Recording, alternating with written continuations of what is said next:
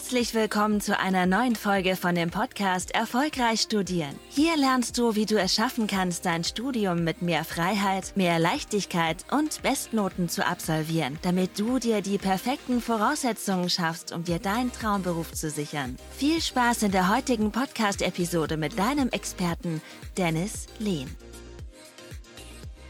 Willkommen zu der heutigen Podcast-Folge. In der heutigen Podcast-Folge werden Paul und ich uns mal ja, darüber austauschen, was sind so typische Routinen von Einsatzständen. Ne? Das heißt, wenn ihr jetzt gerade mitten im Semester seid, die Prüfungsphase mal so ein bisschen näher rückt und ihr merkt, okay, vielleicht hat man gewisse Dinge vernachlässigt, wo soll ich anfangen, wie soll ich anfangen, wie unterscheidet sich ein Durchschnittsstudent von einem Einsatzständen, was kannst du natürlich auch für dich jetzt sofort umsetzen, dass du in Zukunft ja besser durch Schirm durchkommst, ein erfolgreiches Semester ablegst, am Ende auch sehr gute Ergebnisse erzielst. Da werden wir uns mal heute austauschen.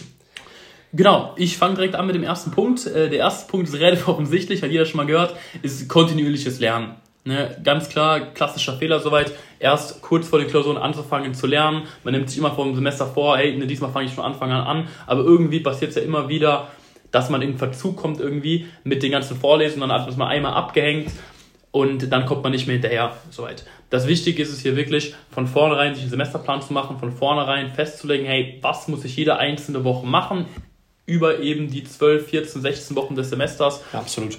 Um da wirklich ähm, ganz klar kontinuierlich eben schon fortzulernen, soweit dass du eben nicht dieses Problem hast, dass du vor den äh, Klausuren dann ne, im Endeffekt die Hälfte des Studiums noch nicht äh, gemacht hast in dem Semester. Ja, weil was wird meistens passieren? Jetzt gerade ist ja so dementsprechend äh, ja, der Dezember, der fängt jetzt gerade an und das heißt, viele nehmen sich dann irgendwie so vor, ja, über Weihnachten und äh, Neujahr, da habe ich ja zweieinhalb Wochen frei, da kann ich ein bisschen was machen. In der Realität wird da nichts gemacht. Deswegen müsst ihr einfach mal gucken. Ähm, ja, wie könnt ihr das letztlich für euch jetzt umsetzen? Das heißt, wenn ihr auch jetzt merkt, ihr habt jetzt im Semester relativ wenig gemacht, müsst ihr einfach gucken, dass ihr euer Semester letztlich immer so in drei Phasen betrachtet. Ne? Das heißt, die erste Phase, da geht es darum, die Lernsysteme festzulegen, einen Plan zu erstellen. Die zweite Phase geht es darum, diese Pläne einfach kontinuierlich umzusetzen, ja. ähm, dass man da auch gewisse Feedback-Schleifen für den Prozess bekommt. Wo kann ich nochmal hier was an der Strategie oder an der Methodik für das Fach anpassen? Weil jedes Fach und jeder Dozent vor allem auch immer sehr individuell ist. Ja. Und ähm, genau, da kommt dann die letzte Phase, das heißt die eigentliche Prüfungsvorbereitungsphase wo dann wirklich mal kontinuierlich die Sachen umsetzt. Das heißt wirklich mit dem Lernen, nicht mit dem Zusammenfassen und sonst was, sondern mit dem Lernen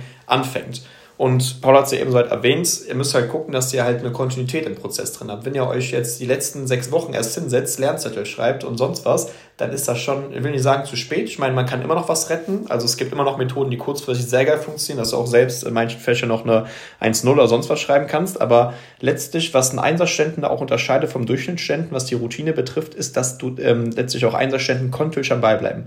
Das ja. heißt, vom Semesterbeginn an kontinuierlich da die Sachen durchziehen. Und da würde ich auch mal so empfehlen, guckt, äh, dass ihr dann am Anfang des Semesters immer eure Vor- und Nachbereitung soweit macht, dass ihr die Sachen gut versteht im Semester. Neben der Vor- und Nachbereitung noch mehr, mehr darauf achten, dass man Inhalte regelmäßig vertieft, wenn wir gleich noch was zu sagen.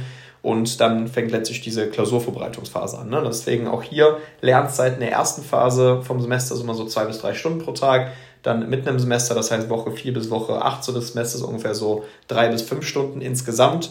Ähm, und dann in der Prüfungsvorbereitung so vier bis acht Stunden, je nachdem, ja. wie dein aktueller Standswert ist. Das heißt, ihr bleibt wirklich von Beginn an am Ball und guckt, dass ihr das Pensum gewissermaßen dann einfach ein bisschen äh, anpasst. Soweit, ne? Ja, wichtiger, wichtiger Punkt hierzu nochmal einmal, das unterscheidet sehr viele äh, Einsatzstudenten von eben ne, Studenten äh, mit vielleicht nicht so guten Noten, ist das nicht starke Trennen zwischen Klausurenphase und Nicht-Klausurenphase. Weil das Lernen ist ganz wichtig, das ist ein Prozess. Das heißt auch schon, das Zusammenfassen von Vorlesungen, das Nachbereiten, das Vorbereiten von Vorlesungen auch in den ersten Wochen zum Semester muss Teil des, des Lernprozesses sein, weil du schon Verständnis aufbaust für eben die Vorlesungen, die danach kommen, als auch natürlich für die eigentliche, in Anführungszeichen, Klausurenphase, dass du eben nicht dann anfängst von Null, sondern eben schon auch ein gutes Verständnis hast für die vergangenen 8, 10, 12 Vorlesungen aus eben dem einzelnen Fach. Ja, absolut. Und ich meine, selbst wenn ihr jetzt merkt, ihr habt vielleicht noch nicht die Ergebnisse erzielt, die ihr euch vorgenommen habt, oder man lernt immer viel, aber kriegt noch nicht die Noten, die man sich vorgestellt hat, etc. Das heißt nicht, dass ihr dann jetzt äh, merkt, okay, scheiße, ist für mich in Zukunft nicht machbar. Bei mir war es auch so im ersten Semester, ich habe da richtig reingeschissen, habe zum Wintersemester angefangen, 16, 17 war das, glaube ich, auch schon ein paar Jährchen her. Und da erst Semester auch voll reingeschissen. Notenschnitt von 3,3 durch zwei Prüfungen durchgefallen. Am Ende habe ich mein Studium mit einer zweistelligen Anzahl 1,0 absolviert, habe es geschafft, auch fast zu den Besten meinem Jagen zu gehören, was das angeht. Und Und da müsst ihr einfach gucken, dass ihr das Ganze auch für euch gewissermaßen einfach mal klar macht, es ist möglich. Da müsst ihr einfach nur gucken, dass ihr diese Kontinuität gewissermaßen im Prozess drin hält und dann wird er da schon mal Fortschritt erzielen können soweit. Weil ich habe selten jemanden gesehen, das ist genauso wie im Sport, der jeden Tag ins Gym geht, am Ende nach einem Jahr nicht krasser aussieht. Ja. So, und genauso ist es beim Lernen auch. Wenn du doch die ganze Zeit wirklich mal Vollgas gibst, dann ist es nahezu unmöglich, keine Verbesserung gewissermaßen zu erzielen. Es ist nahezu unmöglich, weil Kontinuität immer siegt. Exakt, genau, das finde ich auch eine super gute Metapher. Es ist, überleg dir mal eine Person, die, die fünf Jahre lang am Stück ins Fitnessstudio geht und für sich vernünftig ernährt. Es ist physisch unmöglich, dann nicht in guter Form zu sein. Und genauso ist es auch im Studium, wenn du kontinuierlich lernst über die Semester und immer wieder Feedback für den Prozess sammelst, das immer wieder verbesserst und da fragt, hey, was ne, neutral betrachtet, objektiv von außen, wo sind noch meine Schwächen aktuell, was muss ich noch besser machen und das kontinuierlich wieder hinterfragst und verbesserst, dann ist es unmöglich, über ein, zwei, drei Semester betrachtet, seine Noten nicht massiv zu verbessern. Vor allem ist es auch relativ easy umsetzbar, was du am Ende des Tages einfach machst. Du stellst einfach die Frage, hast du dein Tagesziel erreicht? Falls ja, oder falls ja, perfekt. Falls nein, ähm, letztlich, was musst du am Prozess anpassen, um halt mehr besser das Ganze zu meistern? Und dann kann es sein, dass du irgendwas am Zeitplan, an der Lernmethodik, an der Lernstrategie ändern musst oder generell weitere Routinen einführen solltest. Aber da kannst du das auf kontinuierlicher Basis tracken. Genauso am Ende der Woche. Hast du deine Wochenziele einhalten können? Falls nein, was müsstest du in der nächsten Woche machen, um deine Wochenziele besser einhalten ja. zu können? Mit so einfachen Fragen kannst du schon sehr, sehr viel bewirken. Da musst du nicht krass ins Detail reingehen, sondern einfach mal gucken auf der Metaebene, was sollte man da verbessern. Gut, das führt uns, glaube ich, auch direkt zum zweiten Punkt. Was haben wir jetzt aufgeschrieben? So, neben der kontinuierlichen äh, Lernzeit soweit solltet ihr gucken, Einserstudenten gehen hin und machen nicht nur irgendwie so eine Nachbereitung, dass man sich oft reinzieht soweit, sondern man geht hin und schaut, dass man eine kontinuierliche Vorbereitung, Nachbereitung und Vertiefung des Stoffes hat. Weil was sehr, sehr viele Studenten machen ist, man geht in die Vorlesung, man checkt noch nicht so viel und dann in der Vorlesung ja, macht es dann ein bisschen Klick und in der Nachbereitung braucht man viel zu viel Zeit, dann hat man aber gar keine Zeit mehr, generell Vorlesungen generell vorzubereiten, generell schon früh mit dem Lernen anzufangen, weil man merkt, die Nachbereitung dauert extrem lange und man hat da teilweise auch Verständnisprobleme. Weil das ist ja genau das, was bei den meisten in Anführungszeichen ähm, beim Durchschnitt quasi passiert. Das ist bei mir damals auch im ersten Semester soweit passiert, weil ich einfach gar keine Erfahrung hatte mit meinem Studienbereich gewissermaßen. Bei mir war es ja E-Technik, wo ich da gar kaum Berührungspunkte zu hatte und dann hatte ich auch viele Verständnisprobleme. Aber was ich hier auch gemerkt habe, was Einsatzstellen anders machen, ist, dass hier eine kontische Vorbereitung auch passiert. Das heißt, das muss ergänzt werden plus Vertiefung der Inhalte. Wenn du erst mit der Vertiefung ja. in den letzten Wochen anfängst und die Vorbereitung weglässt, dann äh, wirst du sehen, wirst du einfach Verständnisprobleme haben ja. im Studium und dann wird man viel zu lange in der Nachbereitung sitzen. Das ist der Punkt. Weil du erzählst ja vielleicht selbst die Story, dass du keine Zeit hast, dass du zu lange für die Nachbereitung brauchst. Ja, logisch, weil du musst was am Prozess anpassen. Vorbereitung implementieren, dass du mehr aus der Vorlesung mitnehmen kannst. Dann aus der Nachbereitung, dass das schneller geht soweit und dass du schon relativ früh anfangen kannst, den Inhalt zu vertiefen. Und das ist ein wichtiger Aspekt, den viele vernachlässigen. Und diese drei Schritte, Vorbereitung, Nachbereitung, kontinuierliche Vertiefung der Inhalte, auch schon direkt von Semesterbeginn an implementieren. Ja, und ich würde dann direkt auch überzugehen zum letzten Punkt, den wir uns aufgeschrieben haben. Der geht nämlich ganz klar damit einher. Und das sind Standards. Das ist ganz wichtig. Wir sprechen über Routinen von Einsatzstudenten oder was machen die anders als eben Studenten mit vielleicht noch nicht eben diesen guten Noten. Und das ist nicht nur das kontinuierliche Lernen oder das Vor- und Nachbereiten, sondern auch das die kontinuierlich hochgesetzten und realistischen objektiven Standards an sich selbst.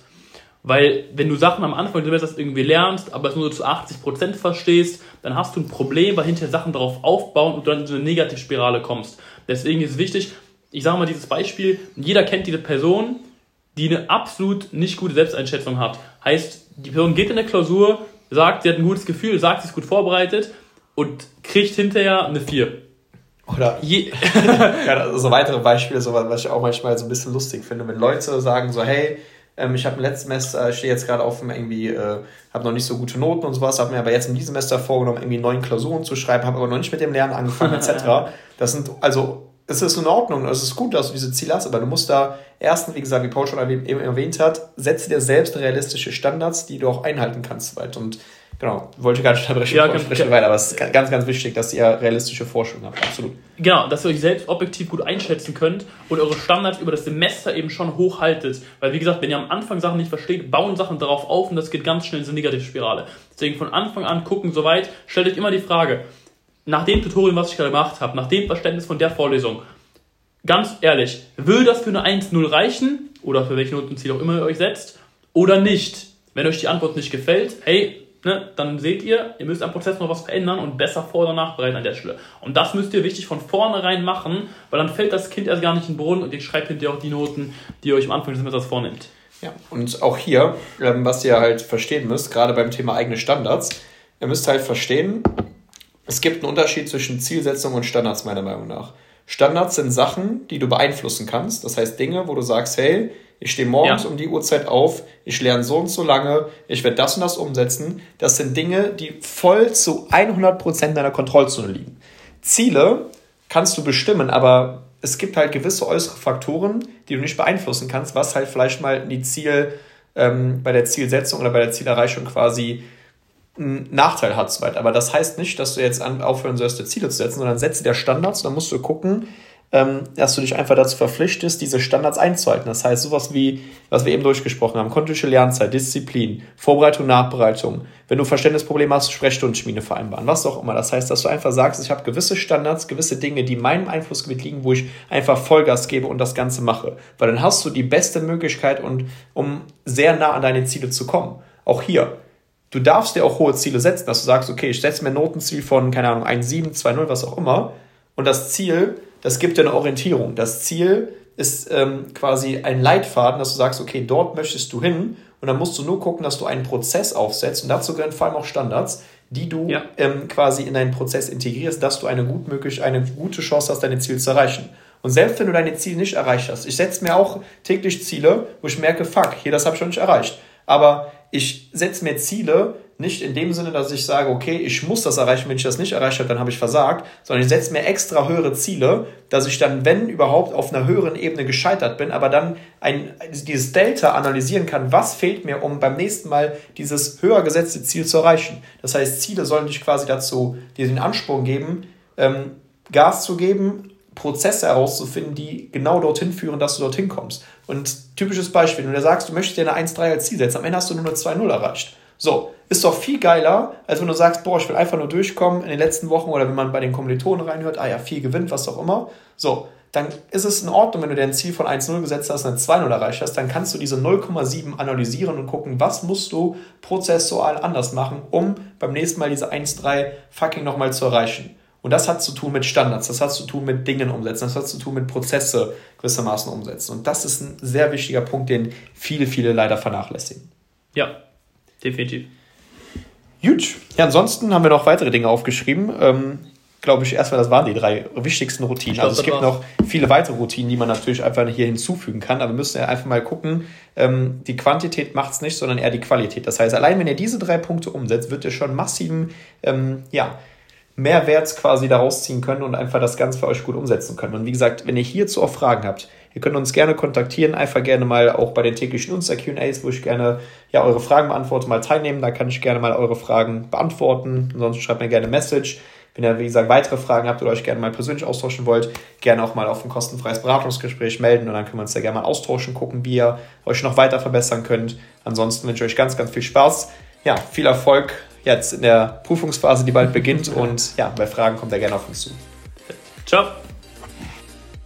Vielen Dank, dass du heute wieder dabei warst. Willst du wissen, ob auch du für eine Zusammenarbeit geeignet bist? Dann besuche doch jetzt dennislehn.com/termin und buche dir einen Termin mit Dennis. In diesem 60-minütigen kostenlosen Beratungsgespräch wird eine individuelle Strategie für dich erstellt. Du lernst alles, was du dazu brauchst, um dein Studium effizient und erfolgreich mit Bestnoten und vor allem mit mehr Leichtigkeit zu meistern. Wenn du also auch die beste Version aus dir und deinem Studium kreieren möchtest, dann buch dir jetzt deinen Termin unter www.dennislehn.com/termin.